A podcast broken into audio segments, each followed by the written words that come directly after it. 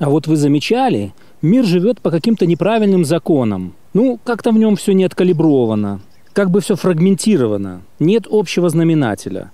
Тут так, а вот тут же рядом уже совсем все по-другому. Это может быть как по отношению к людям, так и к другим предметам или животным, да и ко всему остальному, а также, кстати, и к коммуникациям. Вот мне кажется, что человечество и является силой, призванной положить конец этой несправедливости, а точнее, как-то все упорядочить. И если не в законах мироздания, которые, как известно, ему не под силу, то хотя бы в виртуальной реальности, которая и была создана человеком, чтобы хоть как-то себя утешить. Сейчас попытаюсь развить свою мысль, чтобы стало понятнее. Ну, например, что такое телевизор? Какой контент он мне предлагает? Все, что я там вижу, это материал, исходящий от каких-то старых дядек.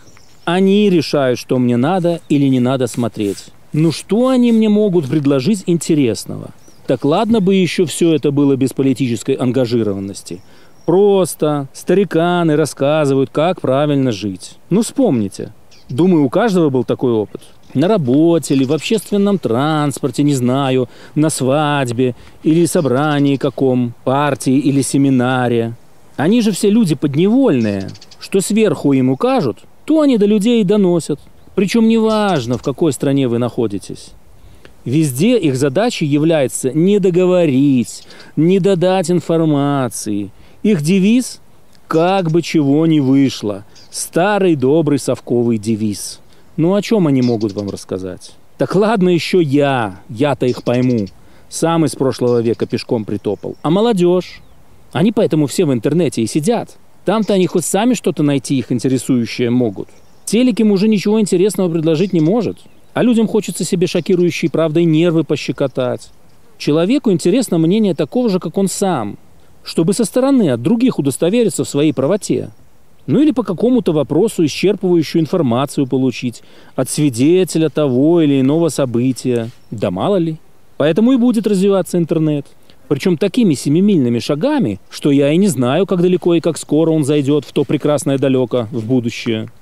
У телевизора перед интернетом пока что есть одно очень сильное преимущество. Это программа.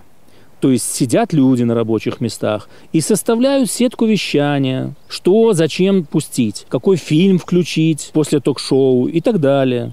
А в интернете пока что ничего подобного. Дикое поле. Сидишь перед экраном и сам свою сетку составляешь. Замечали?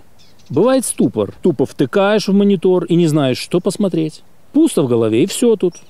При наличии миллиардов видео в сети посмотреть-то и нечего. Иными словами, стоишь по горло в воде и пить просишь. Глупая ситуация. Думаю, в недалеком будущем система алгоритмов, развивающаяся сейчас со скоростью гиперзвука, этот вопрос разрешит.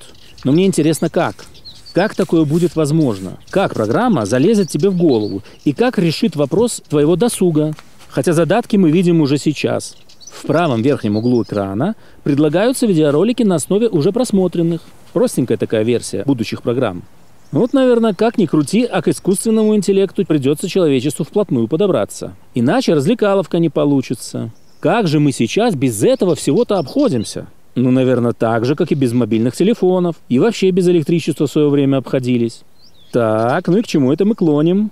А к тому, что в будущем интернет способен будет влиять на все человечество вместе взятое. То есть, он-то уже давно влияет, но будет еще круче, когда, например, разовьют онлайн-переводчики на все языки мира. Да еще Маск и ему подобные деятели выведут на орбиту тысячи спутников, транслирующих бесплатный суперскоростной интернет – Будущее тогда везде на Земле в равной степени настанет.